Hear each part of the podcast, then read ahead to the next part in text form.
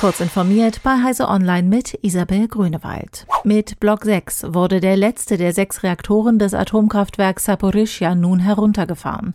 Möglich wurde dies, weil das AKW nun wieder von außen Strom bekommt, berichtet die internationale Atomenergiebehörde IAEA, die seit Anfang September Mitarbeiter vor Ort hat.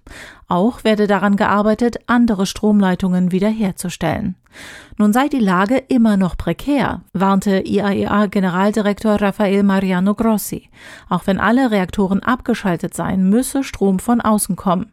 Angesichts der fortlaufenden Kämpfe sei dies aber nicht garantiert.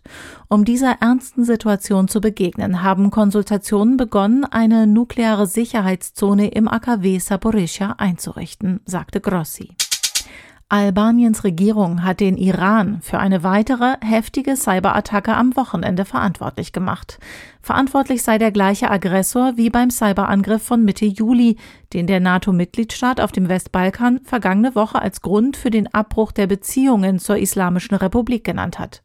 Der Angriff vom Wochenende stellt eine weitere Eskalation in dem Konflikt dar, der längst nicht mehr auf Albanien und den Iran beschränkt ist. So hat Washington den Cyberangriff auf den Verbündeten scharf verurteilt. Dem hat sich die NATO angeschlossen. Man werde Albanien dabei unterstützen, die Cyberabwehr zu stärken, um solche bösartigen Angriffe in Zukunft abwehren zu können. Das Schweizer Atommüllendlager soll in der Züricher Gemeinde Stadl entstehen. Das hat die Nationale Genossenschaft für die Lagerung radioaktiver Abfälle der Schweiz am vergangenen Wochenende vorgeschlagen. Die Geologie habe eine eindeutige Entscheidung ermöglicht.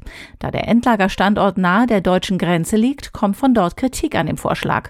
Baden-Württembergs Umweltministerin Thekla Walker von den Grünen betonte, der Schutz unserer Bürgerinnen und Bürger vor radioaktiver Strahlung muss gewährleistet sein, insbesondere aber auch der Grundwasserschutz. Ihr Ministerium nehme die Pläne zur Kenntnis und werde sie nun vertieft prüfen.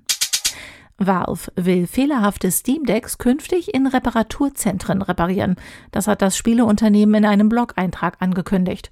Nutzerinnen und Nutzer können ihren Mobil-PC dort einsenden und Fehler kostenlos beheben lassen, insofern der Defekt von der Garantie abgedeckt ist. Außerdem kann man das Steam Deck weiterhin selbst reparieren. Offizielle Originalersatzteile können beim Reparaturdienstleister iFixit bestellt werden. Diese und weitere aktuelle Nachrichten lesen Sie ausführlich auf heise.de.